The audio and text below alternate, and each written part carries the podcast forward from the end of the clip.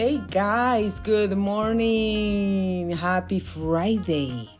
Thank you for listening to this podcast, Grace Radio Life. Thank you for tuning in. I'm Grace Rorick, and I want to welcome all of you. As always, it is a very big pleasure to me to be here speaking to all of you and having you here is a real, real pleasure. Thank you guys again. It's Friday, February 2nd, 11 11 a.m. Pacific time, and here from the city of Menifee, we are recording this live show for you guys 56 degrees a little cold i'm freezing here and tonight is going to be 38 38 degrees for tonight so be prepared be ready.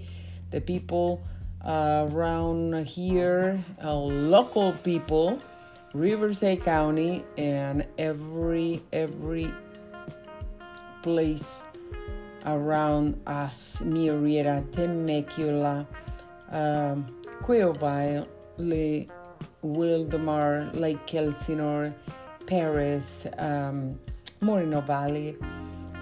All these cities we are going to have um, very cold night tonight, 38 degrees.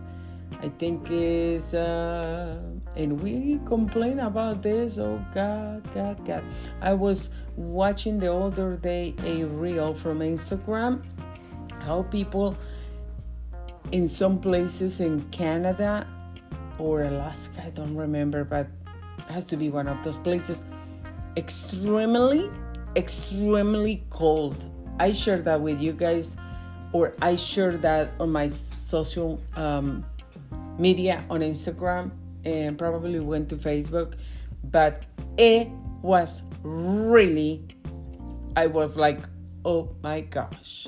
And we complain, we complain about the cold.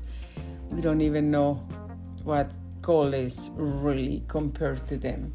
But praise the Lord for everything. So be prepared, just wear your warmest clothes and get all your blankets because you're going to need it and we are going to have no rain for the rest of the day.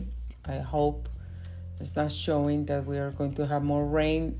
No rain for tomorrow. It's going to be cloudy, but no rain. But the rain comes back. Yes, yes.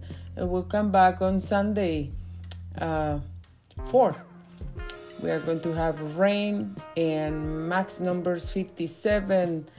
The minimum numbers 48 lowest 48 max 57 so it's going to be kind of like today 56 for tomorrow and sunday 57 with the rain and we are going to have rain for sunday monday tuesday wednesday thursday friday until saturday uh, 10 february 10 then we are going to have a uh, kind of mostly sunny day. And then we have um, maybe a little bit of rain for Sunday 11. Then Monday the 12th is going to be kind of cloudy, but no rain. It's not showing that. Very important for a lot of people. Tuesday 13, very sunny and Wednesday 14 that a lot of couples out there are looking for oh my gosh hopefully it doesn't rain because I want to go to the beach because I want to go to the movie theater because I want to take you out for dinner or something or breakfast or just to take a walk or to eat an ice cream or I don't know make plans. Make plans because it's not going to um, be raining. I hope that, oh, it just changed. Um, no rain because, yeah, we have some changes already, but no rain for Tuesday 13, 14, 15, 16. It's all I can see mm, right now. But you guys can make your plans to go out.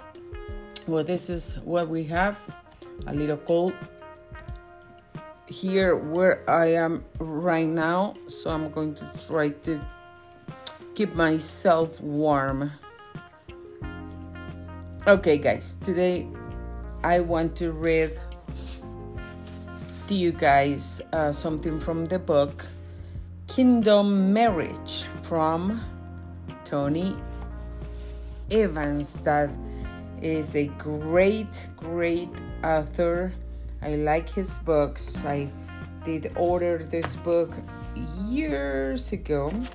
And okay, well, I like to read to you and I like to learn more so I can be a better person, better wife, better mom, better in every way. And I like to learn together. So that's an amazing thing that we can read and we can learn together how to be better, how to give the best of us to our family, our children, our husbands or wives, and um, to everybody around us. So, guys, let's see what it says because I want to, I, I want to, at least I want to read. It's not very long, but I want to read the first chapter to you guys.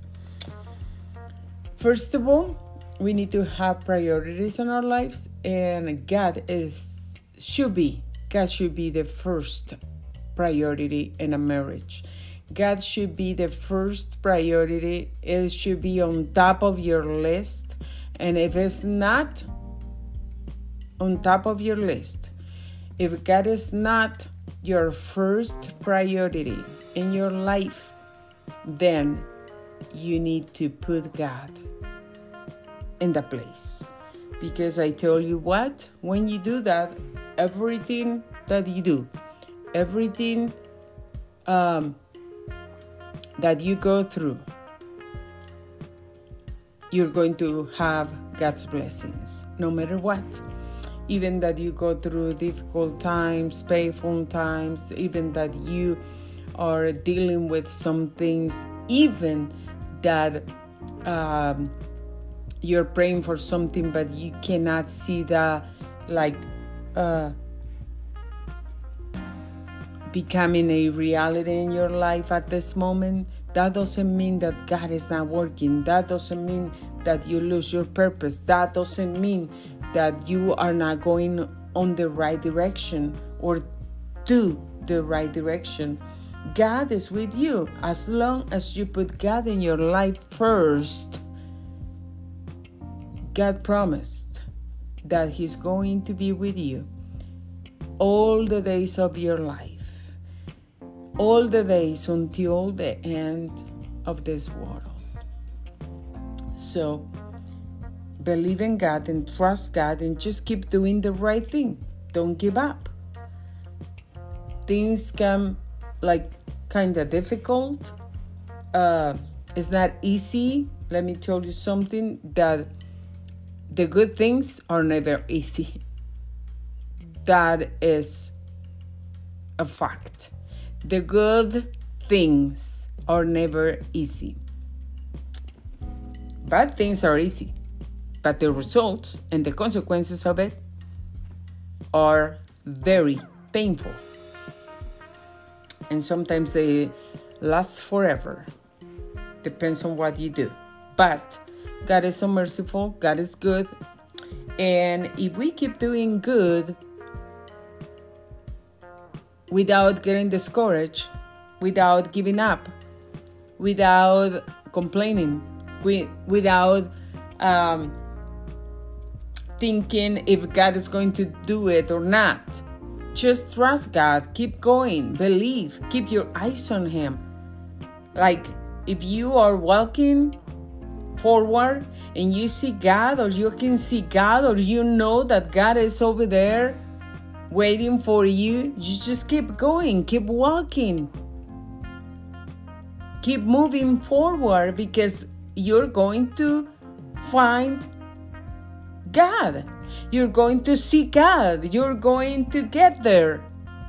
If you give up, I'm not sure if you're going to see God, receive your blessings. But if you keep going, you will. You will. It's not my promise, it's God's promises for you and I.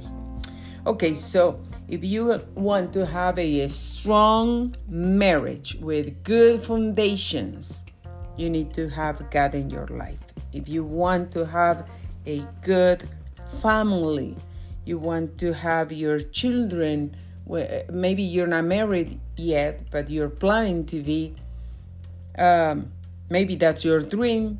Maybe, I'm pretty sure that that's um, the dream of uh, maybe 90% of the women because we always dream with that being married and and and, and having our wedding day, our wedding ring, and that man on his knees um, proposing and everything. We dream with all those things. We dream with the house, with those children. We, we, we dream with, because God made us that way. And there's nothing wrong with that. Praise God. And I wish that that that um, was happening, but the enemies has been working in the world that everybody knows what I'm talking about. Like this world is upside down and things are not going in that direction. Uh, now men want to marry another man and women uh, a woman want to marry another woman and that's not god's purpose and that is not what god um, created. And that is not god's plan for anybody. So um, god created the man and the woman and the principle for a family is that a man and a woman they get married and have children and build a family. That's the principle god's principle. So let's read and learn together. And it says like this a kingdom marriage not only shares passion but more important it has a purpose. Amen. Passion matters and happiness is great, but greater than being the purposes for marriage, they are benefits.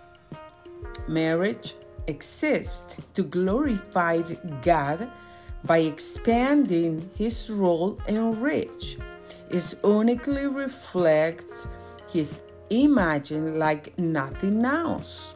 When you pursue God's purpose as a couple, then everything else you value in life, such as happiness, love, and satisfaction, will fall into place.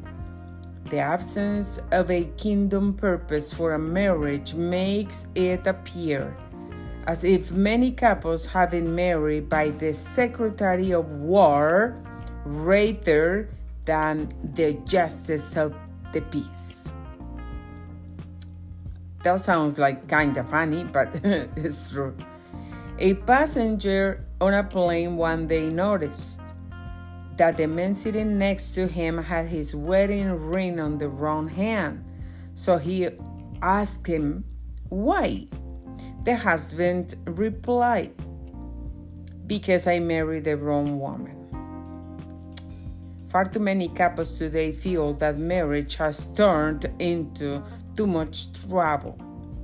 Like the man who said, My wife and I were happy for 20 years and then we got married.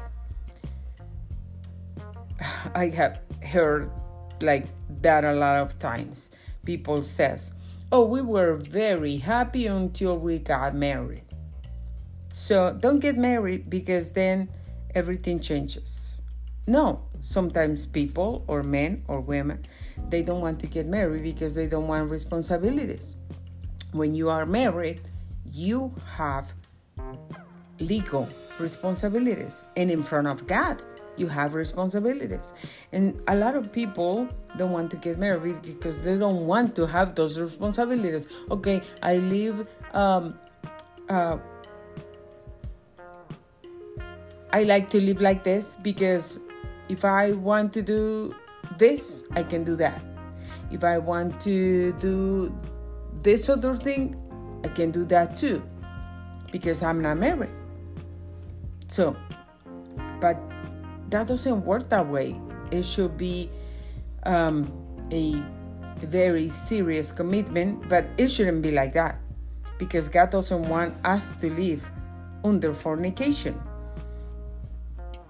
That means out of the marriage together. And many of us have been making um, more mistake I wouldn't call that a mistake. I will say that we we choose we choose to make that decision. We choose to live like that way, but that is not what God wants for us. God wants us to live a happy life as a couple together, marriage, blessed.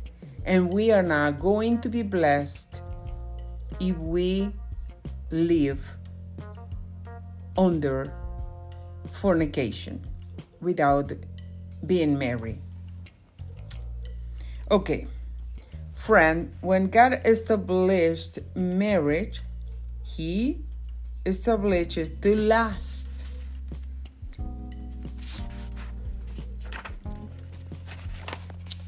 It is only when we have removed ourselves from His purpose for our relationships that we face the ultimately untraveling of what was meant to be permanently satisfying.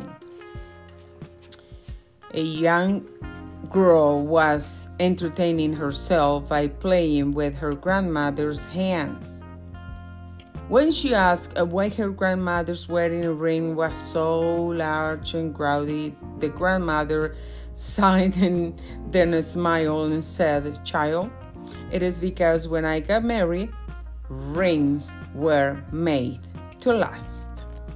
The problem today is that we have transposed the benefit of marriage with, with the goal so that when the benefit happiness is not working out, we quit and move on.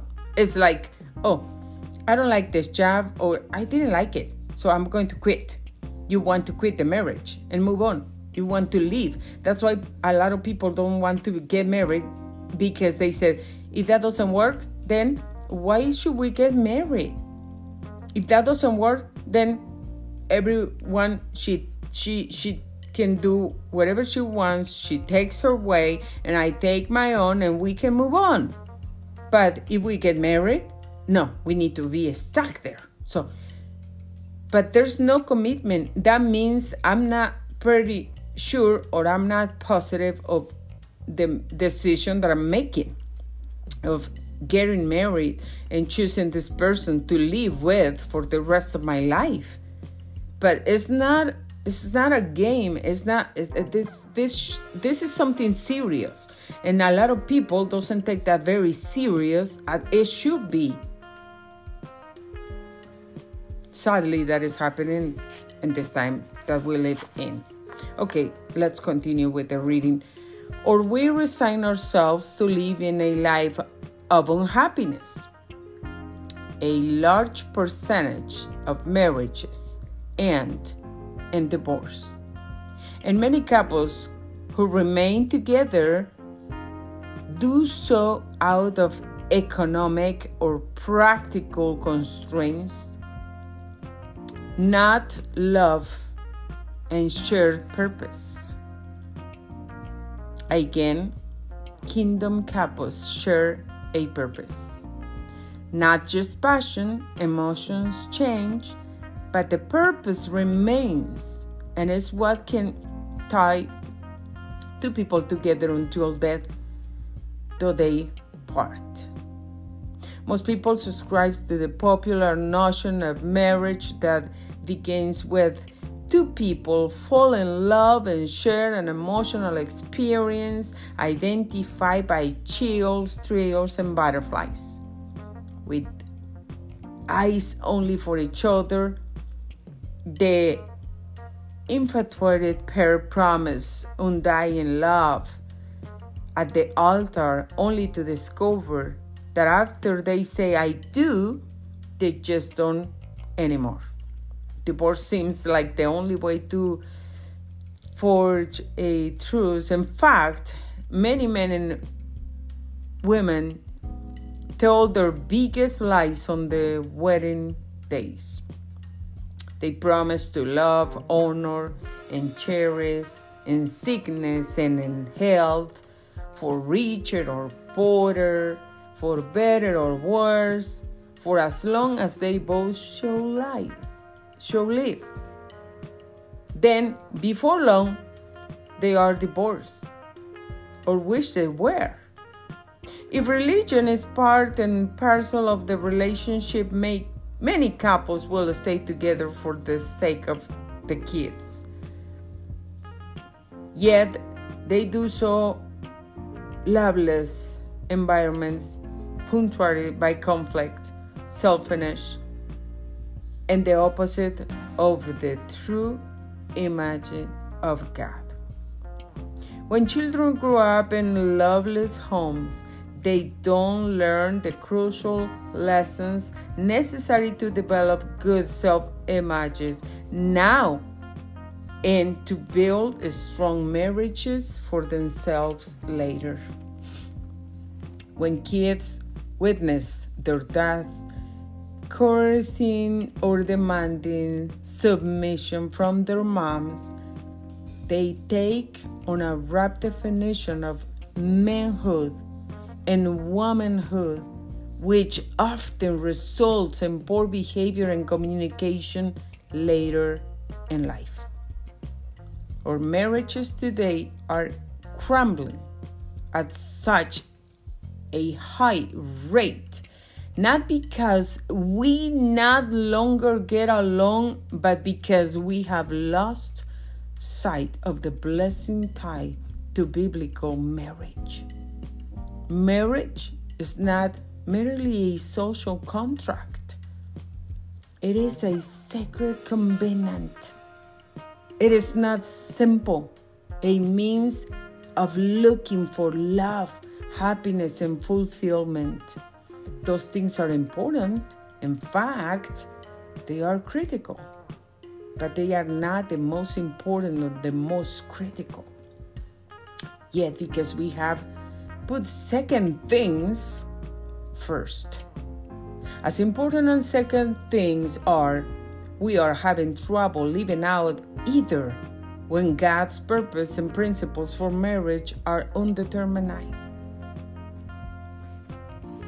His image becomes distorted, and our ability to influence others on God's behalf erodes.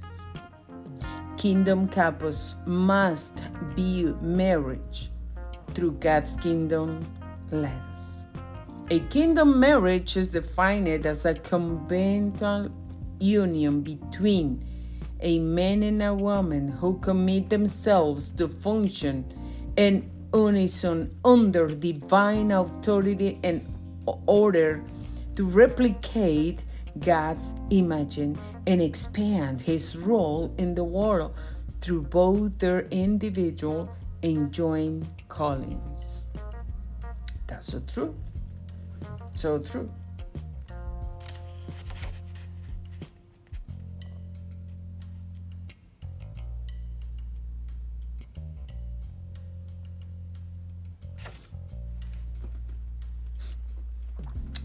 A lasting tribute. Victoria's father died when she was only one. Raised in a single parent household, Victoria didn't have a model of marriage to follow. Her relationship with her mom was strained at the best of times.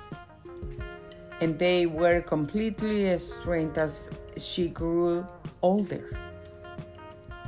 Those led her here and there to different places and people.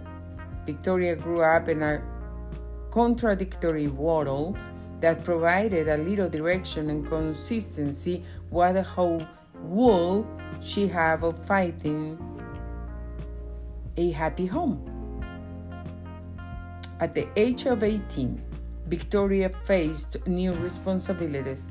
She was crowned Queen of England, something few people expected since she wasn't first in line for the throne. However, the two men before her had died, and she found her receiving a title at the time when it meant precious a little.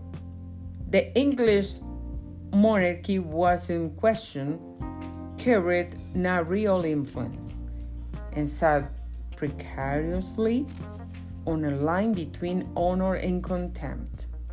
It was the earliest 18th.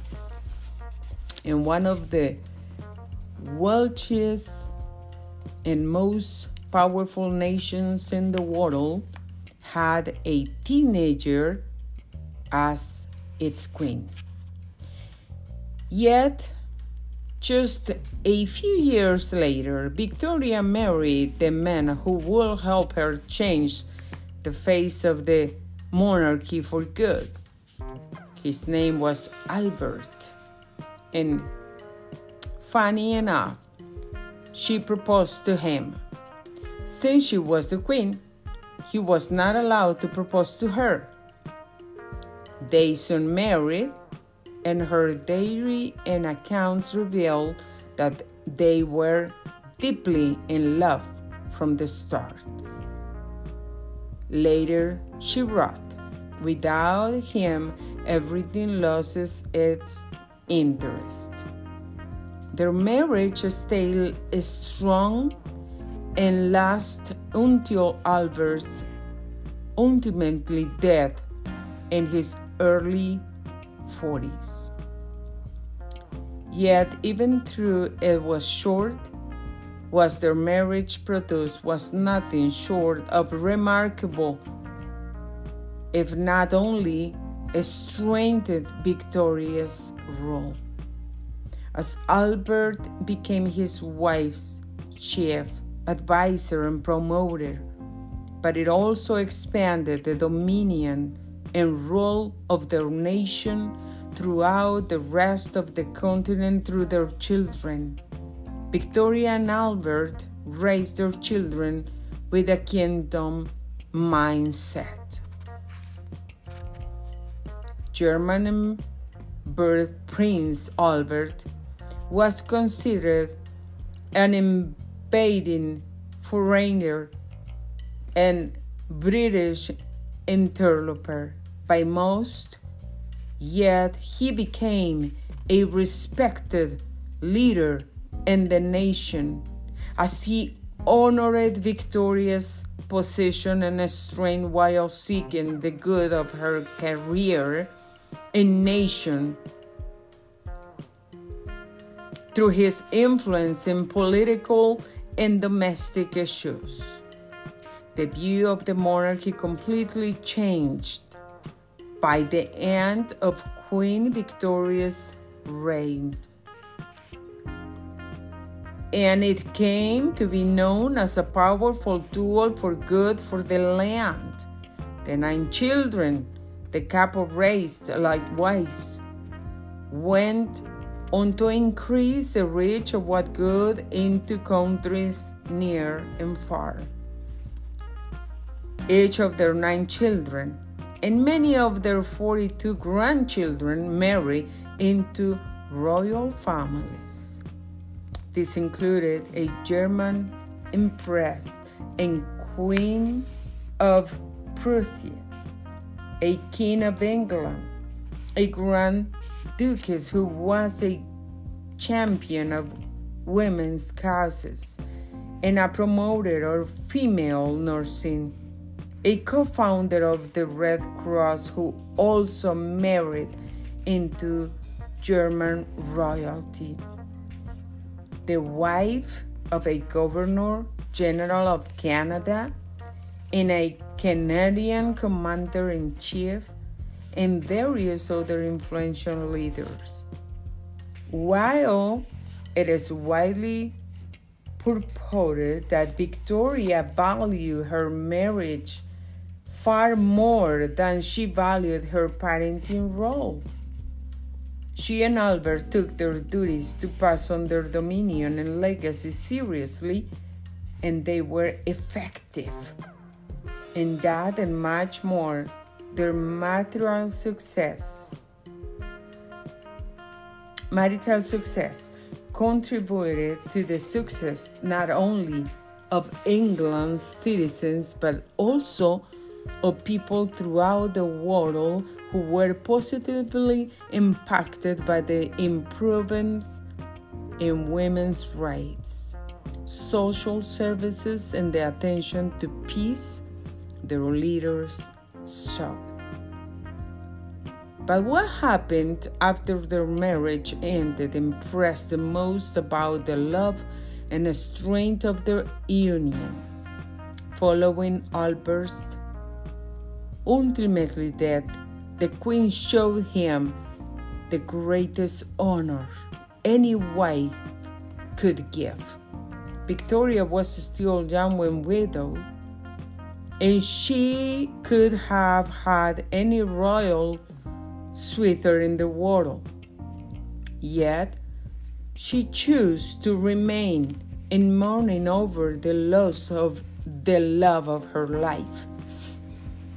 For four decades, Queen Victoria clothed herself daily in black. Staying true to the memory of her marriage, even after death had parted them. Many thought her grief was excessive, but Victoria's love for Albert demanded nothing less. I have found no greater testament of a spouse's love than what the queen unwaveringly gave to her prince. Queen Victoria and Prince Albert shared the fruit of happiness of marriage despite the obvious challenges of a large family, the pressure of duty and office, and certain male female sensitivities resulting from her superior role. Yet they did it all successfully while carrying out the mission of expanding their dominion and influence upon the world. As followers of the true King overall, we should seek to honor each other no less, to love each other no less, and to expand God's dominion and rule no less through all we do in our marriages. Wow. This is a very precious story. Very, very precious. It makes us think about our lives, the things that we do, and how we honor our husband or wife. how we can be really connected spiritually, emotionally, not only the passion and physically way, but emotionally and spiritually. Way that we connect ourselves to create and build a very strong family, a very strong marriage. so we can give that also as a legacy for our children. So when they grow up, they can do exactly the same thing and have a marriage forever. Long lasting marriages is what God wants us to have, and there is no other way but putting God first. God first. God first. That's the only way that we can that we can make it. Make it through.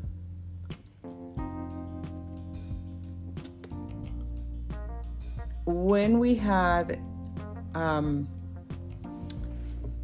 Kelly Sharp as a guest here, she was sharing something about that she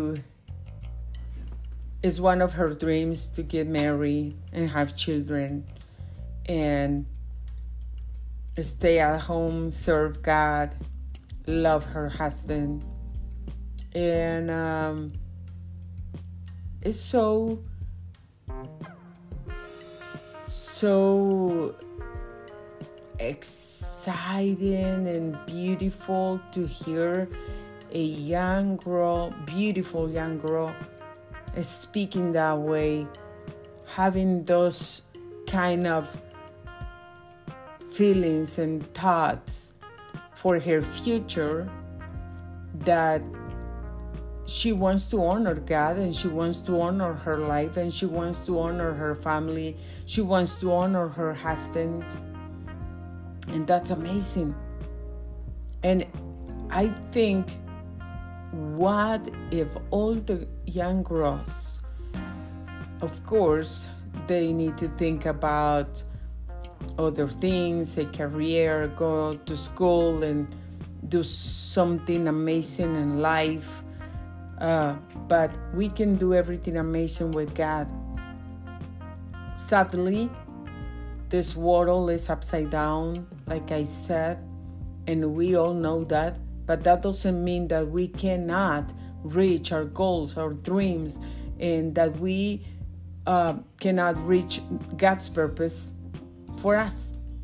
If we have God as a priority in our lives, we will reach every goal. We will reach every dream because God is going to be with us, because God is helping us to reach them all. But if we try to do that on our own, we definitely maybe we can reach some of them but we are not going to feel plenty uh, fulfilling our purpose and having happiness material things can give us some happiness but that is temporary thing and it doesn't fuel or fulfill the soul it doesn't do that. The only person that can make us feel totally complete and help us to fulfill our purpose is the Lord Jesus Christ, God, the Holy Spirit. Because it doesn't matter if you are not the richest person in the world, talking about money and finances. But if you have God, you have His peace, His happiness, His joy, His love, His grace, His favor. You have everything. You can smile. You can be healthy. Your spirit, soul, and body is going to be healthy and prosperous, and you're going to have peace. But the person that has all the money in the world but doesn't have God in their in, in his or her life can do everything they can with their money, but the money doesn't buy peace, the money doesn't buy salvation, The money doesn't buy real happiness. The money doesn't cure the soul from the pain, the brokenness, or nothing, nothing else. It's only God. So we need to put God first.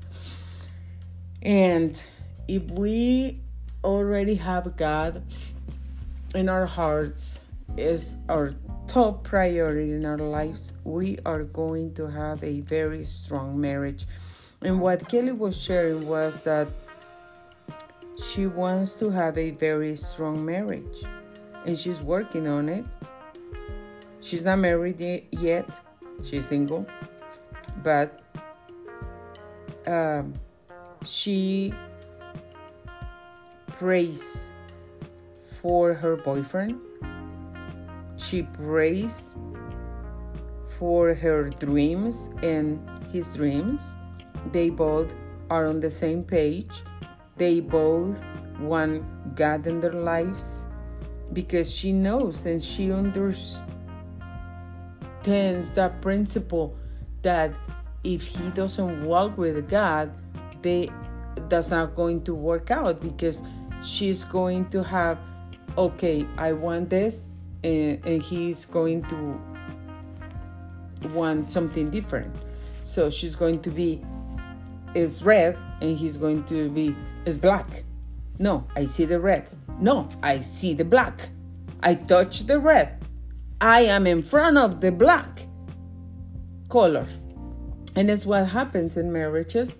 If you marry somebody that doesn't believe in God, you're going to have problems, a lot of problems. And I can see this for my own experience. My husband now is like another man, he's another person. God has been working in him. But when I met him, he was a total mess. And he didn't know God at all. He never prayed. He he he was even saying, I don't believe in God. So now his mind has changed, thank God, because the Holy Spirit uh, is in him. The Holy Spirit came into his life when he gave his life to Jesus on his own.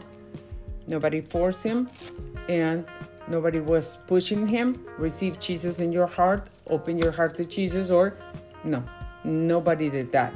But the Holy Spirit, I was praying for him, and the Holy Spirit spoke to him and guided him to repent and convince him of sin. Then he gave his life to Jesus. That was Sunday, January 9, about 9 o'clock in the morning on 2020 when my husband gave his life to Jesus. Then the Holy Spirit came into him because that's what God's promise. And it wasn't easy. And I'm telling you by my own experience, it wasn't easy. All the years before and since I met him, it wasn't easy at all. I had to pray, I had to forgive, I had to be very patient, and I had to pray to God, trust God. And a lot of a lot of painful uh, moments in my life. But you don't have to go through that. And she was doing the right thing because she was uh, with that conversation. She reminded me of my own life and I was, it's so true. And she's doing the right thing and she's doing what every girl should be doing. She doesn't want to go to marriage with somebody that has other beliefs or when the other person, the other part, doesn't believe in God, period, that that's not going to work because then you're going to suffer you're going to cry you're you you're going to say i want to serve god. I want to follow you lord. I want to go to church. I want to read the bible. I want to do this. I want to be able to do that. I want to be able to sing. And sometimes there are men that don't want women there are some men that uh, don't want the wife to go to church. They don't want their wife to open the Bible or read the Bible or singing or turn the music off. Things like that. I have seen that.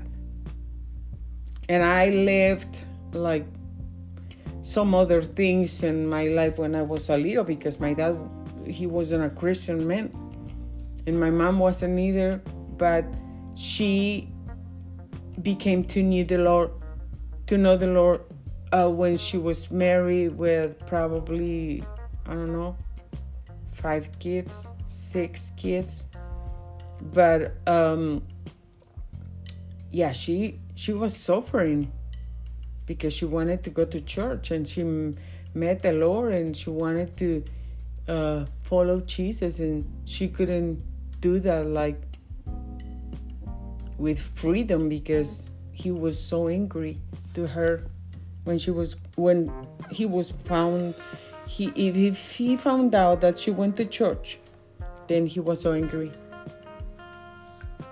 And um, i had that experience too so uh, my friend Kelly is doing the right thing, and I pray for her and I bless her, and I know that she is going to. Um, God is supporting her, and she's going to have a great life. I can see that. Amen. God is so faithful, and she's doing the right thing. And then she's not only that, she's going to be serving the Lord with her husband. So I pray I praise God for them and I pray that every person listening to this podcast, if you are married and your husband doesn't believe in God or your wife doesn't believe in God, keep praying, don't give up because you are already in that marriage. Don't break it, don't break the promises that you made, and um, give your life to the Lord every day uh, pray for your wife, speak the word of God over her life or his life, depends on the case, and speak the word of God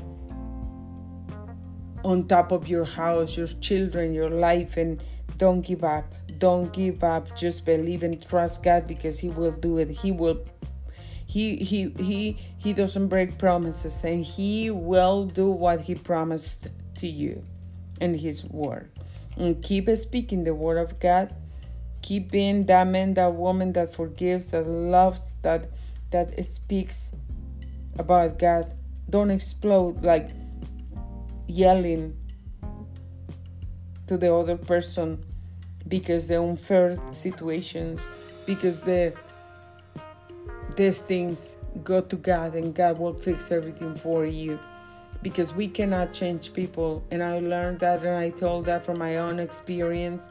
I could not change my husband at all. But God did it. The Holy Spirit did it. So when we go and obey God, God will guide us what to do. And God will keep us, uh, giving us His strength to keep going. So the purpose of God comes to pass in our lives. And if you are thinking about getting married, think that over and try to do God's will. Look for a man or pray. Pray for a man, pray for a woman, pray for a wife, pray for a husband. Don't pray for a um, boyfriend. And don't spend your life going and sleeping here, tomorrow sleeping over there with this one, with that one. Pray for a husband, pray for a wife. Put God in your life as a priority, the first priority in your life, and God is going to guide you. And where's that man? Where's that woman in the world? There's no good men. There's no good women. They are. Just pray to God and wait in the Lord patiently, and God will respond to you. So we will continue next week reading this because it's very interesting. Thank you guys again for tuning in. Thank you for listening to this podcast, Grace Radio Life, and I hope that you are learning with me through this book. God bless you. I'm Grace Rorick, and I see you Monday. Have a great weekend. God bless you.